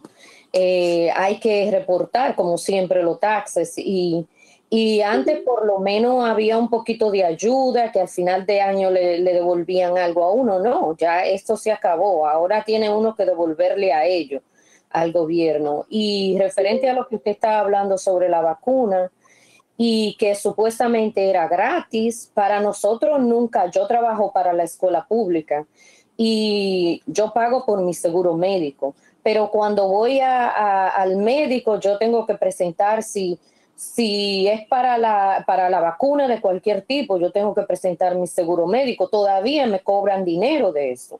So, yo tengo que hacer un copay, lo que aquí le llaman, que encima de lo que el, el seguro paga también yo tengo que pagar otro otra cantidad. Es decir, que todo está subiendo. La comida ni se diga, no vaya al, supermercado. Lo que hacía una compra con, con 50 dólares y venía por lo menos cuatro bolsas con algunas cositas, ahora viene con una y tal vez con dos o tres cositas dentro. Es decir, que aquí, y ni se diga de la criminalidad, porque después de la pandemia, todo, muchísima gente han perdido los trabajos porque han cerrado, no, no pueden pagar la renta y han cerrado los negocios o hay muchas personas sin trabajo y ¿qué hacen? Delinquir. So, la situación está cada día, cada día peor y, es una situación bien, bien caótica y crítica. So, las escuelas de mi hijo va a la universidad, yo tengo que pagar esa universidad. Anteriormente, el gobierno ayudaba un poco con la universidad, ahora mismo ya no, so ya hay que pagar la, la, universidad también, que por cierto es carísima. Es, es decir, que antes que en la pandemia la cosa estaba mala, ahora está peor. Y ahora, ahora mismo reciente, es todo eh, eh, crítico. Entonces, como todos decimos, no, no le suben a uno el salario el salario sigue igual, pero las cosas siguen subiendo. Es decir, que en vez de, de mejorar, estamos empeorando. Primero, antes le achacaban a la pandemia, ahora se le achacan a la, a la guerra. So, vamos a ver cuál es la próxima, la, la próxima excusa. Lo que hay es que nosotros no ganamos. Esa era mi, mi contribución que le iba a decir sobre esto. Ok, hermana. Gracias, hermana. Bueno, nosotros realmente no podemos ser como tan portadores de malas noticias, ni tampoco se trata de, asustar, sino más bien de... de... ¿Cómo? De, de aportar ideas de carácter positivo o de puertas que se puedan abrir en esa dirección para, para que nosotros, ¿qué podemos hacer? Entonces, hermano Maicon. Pastor, qué bueno que dijo eso porque quería, eh, quería unos aportes de soluciones. Eh, bueno, eso es, aportes, eh, soluciones y, aportes. Qué bueno que dijo eso, eso fue Rúa que le habló. Bueno, esta situación con la inflación, primero digo lo malo, va a durar mínimo, mínimo esta década.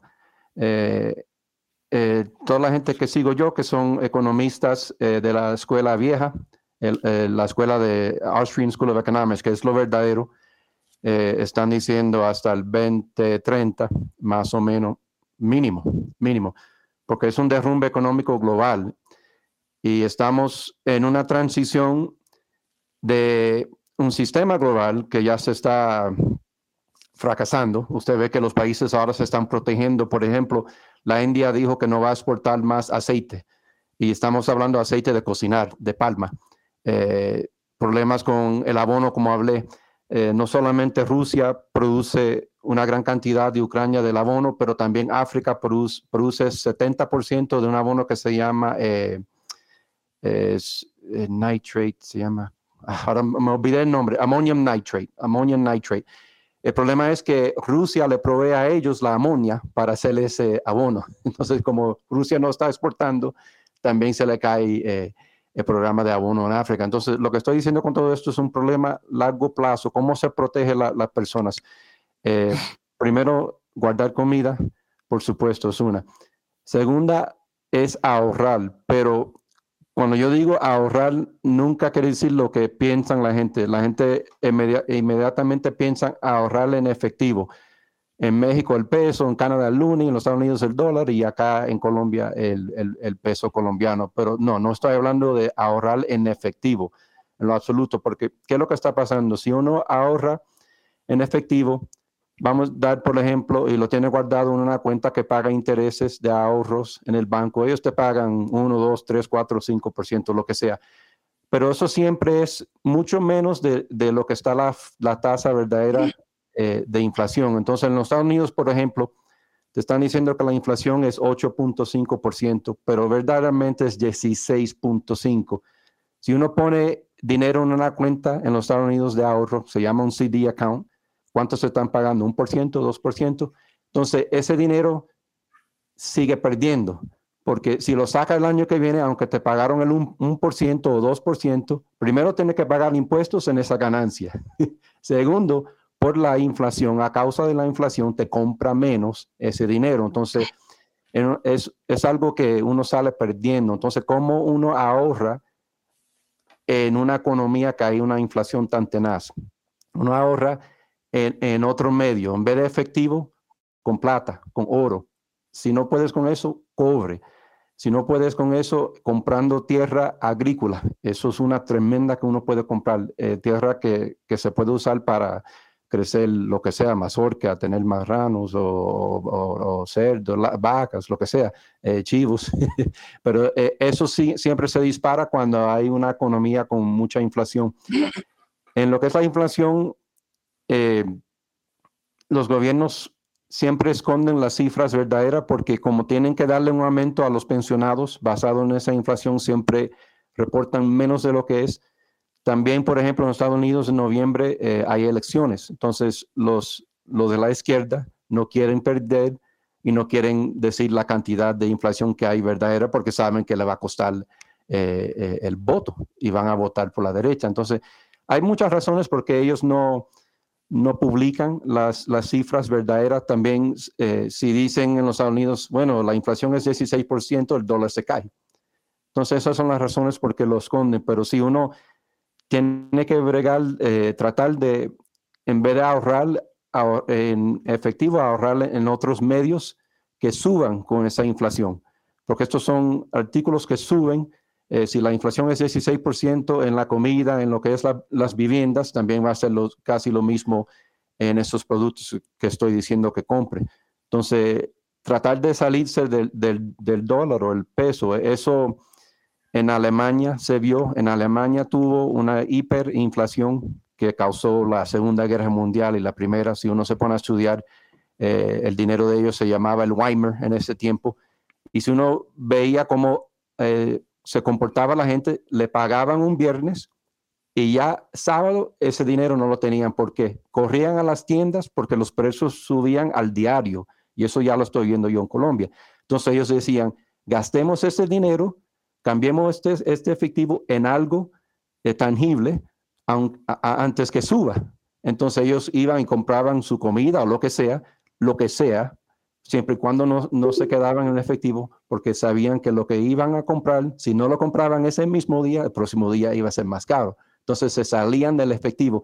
Y eso es lo que se llama un incremento en la velocidad del, del, del efectivo, es money velocity. En inglés se dice money velocity. Cuando la gente empieza a hacer eso, eh, circula el dinero más rápido y eso causa hasta más inflación. Se, se vuelve un vicious cycle, no sé, un ciclo como se dice en español, pero es un ciclo que, que aumenta según va pasando el tiempo, es eh, eh, exponentially. Eso es algo grave, pero sí, eso es lo que recomiendo yo, que la gente ahorren, traten lo máximo, eh, comprar lo mínimo de lo que no se necesita en la vida. Si quieres comprar un carro nuevo, espere. Si quieres comprar hasta casa, espere. Eh, algo de lujo, menos, espere. Eh, si puedes arreglar la nevera en vez de, cambiarlo, arréglelo. Si puedes conseguir un segundo trabajo por un tiempo para poder comprar un poquito de, plata, por ejemplo, o un poquito más de comida o lo que sea, hágalo. Es el tiempo de, de la verdad que de ser como sabio en lo que es las finanzas. Eso es todo, pastor. A ver, hermano Maicon, gracias. O sea, hay que, hay que saber es qué comprar, qué artículos comprar y qué artículos no comprar. De eso se trata, saber comprar en este tiempo. O sea, comprar sabiamente, porque hay cosas que sí se necesitan y que sí se no pierden valor, que más bien se valorizan, en prevención de otras que si usted compra en abundancia, como están subiendo, no, lo, no le va a tocar a usted comprar dentro de la subida, sino que ya usted lo compró a un precio, digamos, de hoy. Un ejemplo, el lunes sube otro tanto, el martes sube otro tanto, sube otro tanto, entonces ya no te toca gastar ese dinero en, las cosas más costosas, sino que si se hacen ahora con tiempo, puede ser mejor. Muy bien, el tiempo, hermano, se nos ha ido porque por aquí ya va a empezar a anochecer. Ustedes saben que los hermanos que celebraron Pexac, hoy, esta noche termina Pexac. Ah, hay otros que van a celebrar Pexac en Pesach Cheni, o sea, dentro de un casi un mes también. Entonces, de todas maneras, esta, vamos a hacer primero el cierre del Shabbat,